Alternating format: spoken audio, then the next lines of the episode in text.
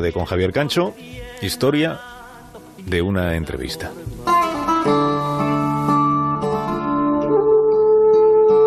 Abdelkrim pertenecía a la tribu rifeña de Beni Urriaguel, en la comarca que hoy conocemos como Alucemas. Fue él quien organizó la sublevación del Rif que culminó en la derrota de las tropas españolas en el desastre de Anual. Abdelkrim se erigió entonces en emir de un territorio independiente y en símbolo contra la presencia colonial española y francesa. Después de que sus guerrilleros rebanasen el pescuezo a miles de soldados españoles, aquí se le imaginaba como el demonio del Rif. Hace 100 años Abdelkrim era el gran enemigo. Y en ese contexto y ante ese personaje logró presentarse el periodista español Luis de Oteiza. Oteiza consiguió tener frente a frente a Abdelkrim. Aquella fue la primera gran maniobra del periodismo en España tratando de encontrar respuestas directas, sin intermediarios ni distorsiones, tratando de descubrir una visión de conjunto más allá de los prejuicios. Aquel viaje se organizó en secreto, sin que el Estado español conociese las intenciones de los informadores. Con Oteiza cruzaron el estrecho otros tres reporteros, Alfonso Sánchez, Pepe Díaz y Rafael Hernández.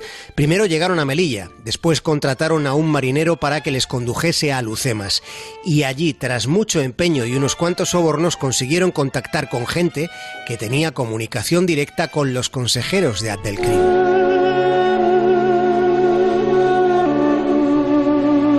Las primeras horas del mes de agosto del año 1922, los periodistas españoles mantuvieron una primera conversación con los lugartenientes.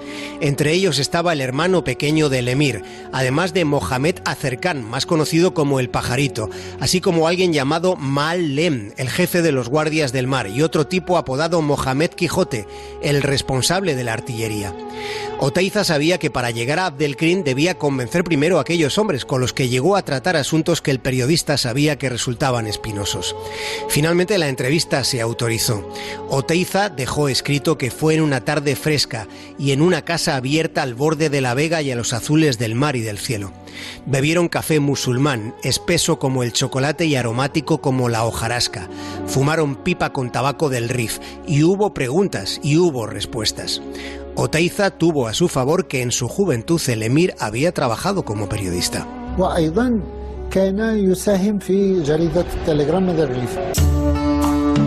Siendo joven, Abdelkrim escribió en el periódico El Telegrama del Rif. Después asumió el liderazgo de la rebelión contra el colonialismo del ejército español.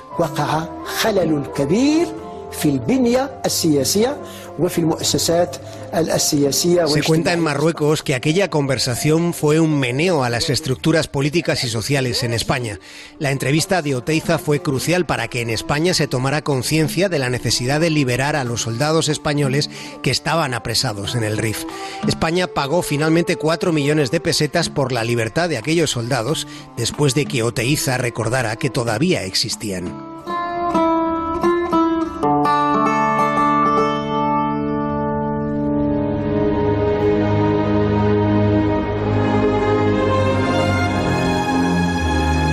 Oteiza, y además fue uno de los pioneros de la radio en España, como contamos también aquí el día que hablamos del comienzo de las emisiones de este medio que entonces era revolucionario y ahora ya igual lo es un poco menos en nuestro país en la década de los años 20. Eh, Estamos hablando esta mañana aquí del desembarque de Alucemas con Santiago Domínguez Llosa, que nos acompaña desde Melilla. ¿Qué, qué fue de Abdelkrim? ¿Cómo terminó su historia, Santiago? Bueno, eh, a partir del desembarco de Alucemas eh, volvió a, se volvieron a iniciar las ofensivas, tanto desde la zona de Ceuta como desde la zona eh, de Melilla y desde el sur por parte de los franceses y poco a poco se fue reduciendo todo el, territorio que él dominaba. Entonces llegó un momento en el año 1926 en la cual él ya estaba prácticamente acorralado en una zona muy pequeña de, de, lo que fue la efímera República del Rif, y él entró en conversaciones con los franceses para eh, entregarse. Él nunca se planteó entregarse a, España porque sabía que bueno, eh, su futuro no iba a ser muy halagüeño. Eh, de tal forma que, como digo, en el año 1926 él entra en contacto con los oficiales de la inteligencia francesa y se entrega entrega previamente a todos los prisioneros, tanto españoles como franceses, que, tenía, y él eh, se, se, entrega a los franceses. Los franceses, claro, se encuentran en, en, en, la disyuntiva de qué hacer con él, porque automáticamente el gobierno español reclama que se le entregue, eh, pero los franceses, que siempre han sido bastante inteligentes en todos los temas coloniales, lo que deciden es exiliarlo y al final acaba en, el Índico, en, la isla de la Reunión, donde permanece hasta que en los años ya 50 deciden traerlo a, Francia, territorio, a territorio continental, y en el trayecto en Suez, eh, digamos que él se fuga con la ayuda de la autoridad egipcia y ya permanece en el Cairo hasta su fallecimiento en el año 1962. Esa es la historia así rápidamente contada de Abdelkrim.